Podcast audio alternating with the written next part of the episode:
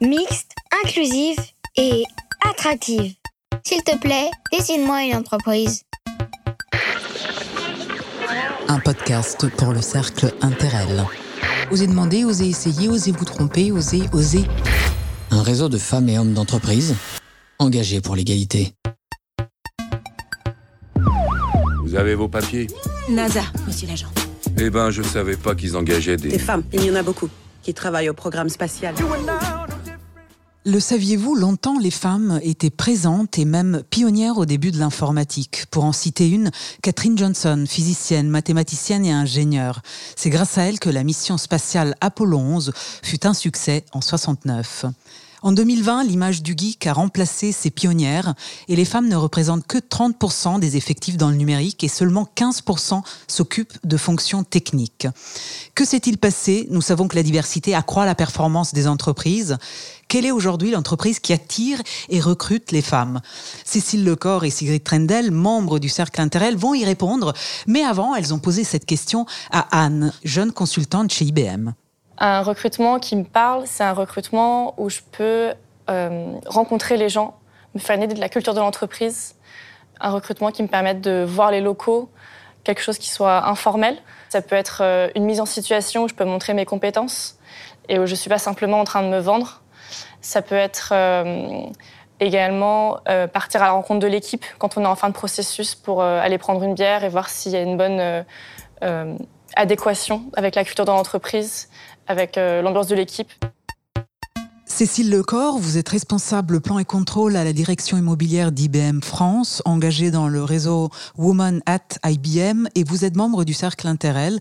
Quand est-ce que vous avez littéralement ouvert les yeux sur la place de la femme en milieu professionnel? Très tôt. En fait, euh, j'en ai, pris conscience très tôt. Euh, j'ai débuté ma carrière en tant qu'assistante trilingue, donc j'avais fait des études courtes, euh, malgré de bons résultats scolaires. Et ce que j'ai remarqué un, peu après, c'est que mes parents ne m'avaient pas encouragée. Donc ça, c'était une première, une première prise de conscience. Pour eux, c'était normal d'être secrétaire, c'est très bien. Et quand on exerce ce métier, après, vous pouvez observer les comportements des personnes. Et ça, ça vous donne un panel un petit peu euh, euh, révélateur.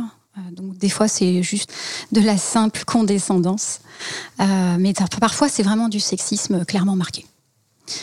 Euh, mais ceci dit, c'est pas pour ça que j'ai rejoint le réseau Women at IBM. C'était plus positif. C'est parce que j'ai eu la possibilité de suivre une formation qui s'appelait Taking the Stage et qui a vraiment été déclencheur pour moi.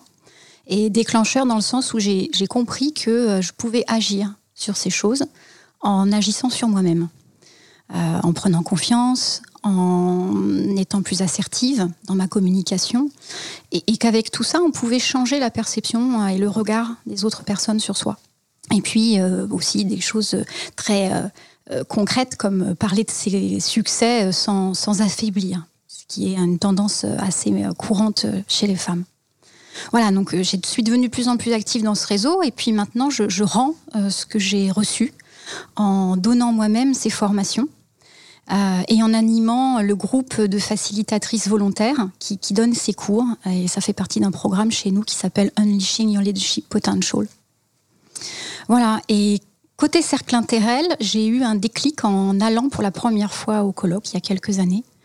Et là, euh, ouf, révélation aussi, euh, parce qu'il y avait un contenu riche, euh, du partage, un lieu magnifique également.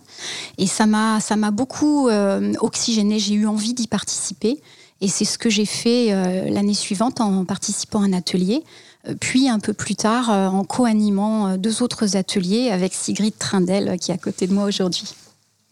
Sigrid, pour vous, le déclencheur de cette prise de conscience, elle se fait quand? Alors en fait, je me suis engagée dans les réseaux féminins un peu par hasard. Euh, moi, j'ai toujours été commerciale, j'ai travaillé, atteint mes objectifs, évolué, et j'ai jamais eu vraiment conscience d'avoir été discriminée pour une question de genre. Euh, et puis, il y a à peu près deux ans et demi, une directrice de chez Canon est venue me voir en me proposant de participer à la création du réseau féminin Woman at Canon. J'ai trouvé ça sympa, je me suis dit que j'allais rencontrer d'autres femmes, donc j'y suis allée. Et là, ça a vraiment été le déclencheur. C'est-à-dire que d'abord, je me suis rendu compte que la division dans laquelle j'étais, dans laquelle j'avais choisi de travailler, était très égalitaire. Il y avait autant de managers hommes que femmes, mais qu'on était une toute petite division et surtout une exception par rapport au reste de l'entreprise et au reste des entreprises en général. Donc ça, ça a été ma prise de conscience des, inégalités entre les hommes et les femmes. Et la deuxième, euh, le deuxième révélateur a été le moment où on a annoncé la création du réseau à l'entreprise. Et ça a été la, réaction des hommes de l'entreprise. Certains étaient euh, très contents, très enthousiastes. Et d'autres, dont notamment une partie des dirigeants de l'entreprise, ont eu une, réaction assez... Euh, bah, en fait, pas trop de réaction. Pourquoi?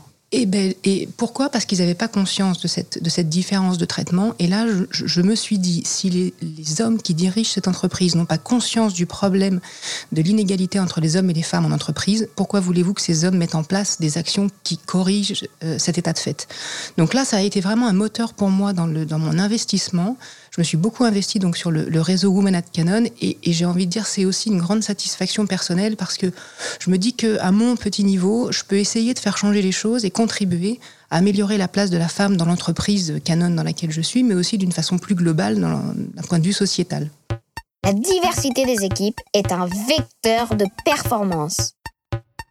Le Cercle Interel est un réseau d'entreprises du secteur technologique qui œuvre pour l'égalité homme-femme. Il apporte à ses membres du soutien, un savoir-faire, du réseau. Plus concrètement, cette année, Cécile, vous avez mené une étude sur le thème Décide-moi une entreprise qui attire et recrute les femmes. Alors, l'étude, pour essayer de faire euh, le plus synthétique possible, pour que les femmes aient envie d'aller dans une entreprise, il faut euh, que ça rassemble trois éléments majeurs. Euh, le premier, c'est l'intérêt du poste. Ça, c'est indéniable. Le deuxième, c'est la qualité de vie au travail, avec tout l'aspect euh, flexibilité des horaires, euh, télétravail. Alors maintenant, télétravail, tout le monde fait, mais bon. et les valeurs de l'entreprise, très important. Donc voilà, l'entreprise, elle, pour attirer les personnes, doit créer ces conditions favorables et, et, se rendre attractive aux yeux des femmes. Donc un petit exemple, au niveau de l'offre d'emploi on est encore beaucoup trop souvent sur euh, des, rédactions et, du wording très masculin. D'accord. Avec des mots de compétition qui n'attirent pas les femmes, ça, ça plutôt rédhibitoire et même parfois très guerrier. Alors là, on est complètement euh, euh, à l'opposé. Et, voilà, donc notre étude a recensé toutes les bonnes pratiques des entreprises du cercle, les a organisées, donc des plus standards aux plus innovantes. Et euh, bah, bien sûr, elles sont disponibles sur le site du Cercle pour euh, ceux qui auront envie d'aller voir ça un peu plus in extenso. On vous invite à y aller, donc euh, www.interel.com. On va le rappeler aussi dans le texte du podcast, évidemment. Voilà, et pour vous donner quelques exemples, donc qu'est-ce que c'est une bonne pratique standard? Bah, Ça peut être d'afficher une volonté women-friendly, de mettre en avant les femmes dans les communications aussi bien publiques qu'internes, de veiller à la réduction d'écart de salaire et de favoriser la création de réseaux. Ça, c'est pour la partie standard. Pour la partie plus innovante, voire même avant-gardiste, euh, on peut avoir des parcours de recrutement par simulation qui fonctionnent très bien pour, pour les femmes, euh, plus que l'exercice de vente habituel. Euh, l'élection du ou de la manager de la diversité de l'année. également des guides, des guides anti-biais euh, pour les managers ou pour les recruteurs, euh, ou des, documents euh, d'aide à décider sans discriminer. Voilà, trop souvent, les managers peuvent prendre des décisions sur des promotions sans proposer aux femmes. parce qu'ils se font parasiter par des biais. Donc ça nous emmène sur des situations de type ah ben non, elle a deux enfants petits, elle va pas pouvoir prendre ce poste mais demandez-leur. C'est à elle de ça que j'ai envie de dire aux managers. Posez la question à vos employés femmes. C'est à elles de décider. Alors on voit donc que les, comment dire, les champs euh, sur lesquels vous travaillez sont multiples. Il y a beaucoup qui a été fait, mais il reste encore énormément à faire. Il est aussi important de dire que euh, les enjeux euh, pour attirer et recruter une femme dans une entreprise technologique ne sont pas que des enjeux RH, ils sont aussi RSE, donc responsabilité sociétale de l'entreprise. Sigrid, est-ce que vous pouvez nous expliquer un peu plus en détail qu'est-ce que c'est que ces enjeux RSE alors, la RSE, la responsabilité sociale de l'entreprise, c'est vraiment une question de marque employeur. C'est-à-dire qu'est-ce que que l'entreprise va faire apparaître et qu'est-ce que ça va inspirer aux gens euh, en pensant à sa marque ou à son nom. Et c'est vrai que c'est ce qui va rendre visible, c'est les valeurs qui vont être rendues visibles au, grand public et donc aux candidates euh, potentielles. Et c'est vrai que euh, il faut pas rêver. Les entreprises ne le font pas euh, parce qu'elles ont envie de dire qu'elles sont, qu'elles sont favorables à une égalité entre hommes et femmes c'est aussi parce que euh, c'est un élément qui devient de plus en plus prégnant au niveau de la société et c'est un élément qui va, qui va devenir aussi très euh, capital dans le choix des entreprises de la part des jeunes générations et des jeunes femmes en particulier. J'ai systématiquement regardé euh, qui était présent au comité exécutif de l'entreprise et s'il n'y avait aucune femme, je ne postulais pas. Autre chose que je regardais systématiquement, c'était Wikipédia. Je regardais toujours, pour faire vite, c'était Wikipédia, mais je regardais toujours les scandales euh, auquel l'entreprise avait fait face parce que l'éthique de l'entreprise, pour moi aussi, c'est très important. Le revers positif, c'est regarder ce que fait l'entreprise en RSE, donc en responsabilité sociétale d'entreprise. Euh, donc ça, c'est très important pour moi aussi. Mais je suis consciente qu'il peut y avoir parfois du, euh, greenwashing ou l'équivalent pour le social. Et donc, j'allais aussi regarder voilà, le revers de la médaille, qui sont les investisseurs, quelles sont les activités de l'entreprise, quelle est sa mission. Donc ce, ne sont pas que des mots, tout ça. Je crois que vous avez une illustration sonore hein, de notre euh, jeune consultante euh, Anne Faubry à côté des enjeux purs RH, il y a des enjeux RSE afin de rendre le poste attrayant pour une jeune femme.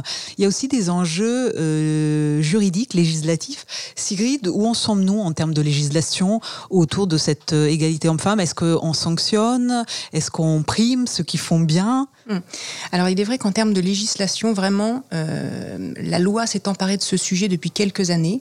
Euh, sont euh, déjà en place, enfin, est déjà en place ce qu'on appelle la, loi EGAPRO avec l'indice égalité homme-femme qui a été mis en place début 2019, où chaque entreprise doit, de plus de 50 salariés, doit publier son indice d'égalité homme-femme qui juge cinq critères principalement sur les écarts de rémunération, de promotion et de plus haut salaire. Donc ça, ces indices sont disponible. Vous, avez sur le, vous allez sur le site du gouvernement où vous tapez euh, indice égalité homme-femme, vous allez trouver, et, ce c'est très intéressant de les trier du, meilleur au, moins bon. Donc ça, ça existe déjà. Et ce qui est très intéressant, j'ai assisté euh, l'année dernière à une, un colloque euh, au MEDEF où Muriel Pénicaud, qui a mis en place cet indice, venait le présenter. Et ce qui était assez intéressant, c'est qu'il y avait des chefs d'entreprise qui expliquait que comme toute nouvelle loi, euh, ils l'ont mis en place et calculé un peu de mauvaise grâce parce que ça leur demandait de mobiliser des gens, de l'énergie, du temps, mais que finalement les entreprises qui s'en sortaient le mieux sur cet indice, eh ben, l'utilisaient comme un, un élément de compétitivité pour pouvoir se distinguer par rapport à leurs euh, par leurs compétiteurs et que finalement bah, ceux qui avaient eu des bonnes notes étaient plutôt contents de dire qu'ils avaient une, des bonnes notes qu'ils favorisaient l'égalité professionnelle entre hommes et femmes. Et finalement ça leur était bien utile. Donc ça c'est ce qui est déjà en place. Il y a également eu euh, la loi Copé-Zimmermann qui a été mise en place en 2011 et euh, qui a été mise en place pour favoriser l'égalité au niveau des conseils d'administration. Et ça montre que la loi est efficace puisqu'on est passé de 17% à 39% de femmes dans les conseils d'administration. Ah oui ah oui. Ah ben, la, loi, c'est contraignant. Donc au bout d'un moment, ça fonctionne. Et en fait, euh, actuellement, le Haut Conseil de l'égalité pour les, femmes et les hommes, fort de ce succès de la loi Copé-Zimmermann, est en train de travailler. Donc il y a énormément d'associations, dont le Cercle Interrel, qui ont, qui ont participé à l'élaboration de recommandations. Donc le public et le privé se sont retrouvés tous ensemble pour faire des recommandations, pour améliorer euh, l'égalité entre hommes et femmes en entreprise.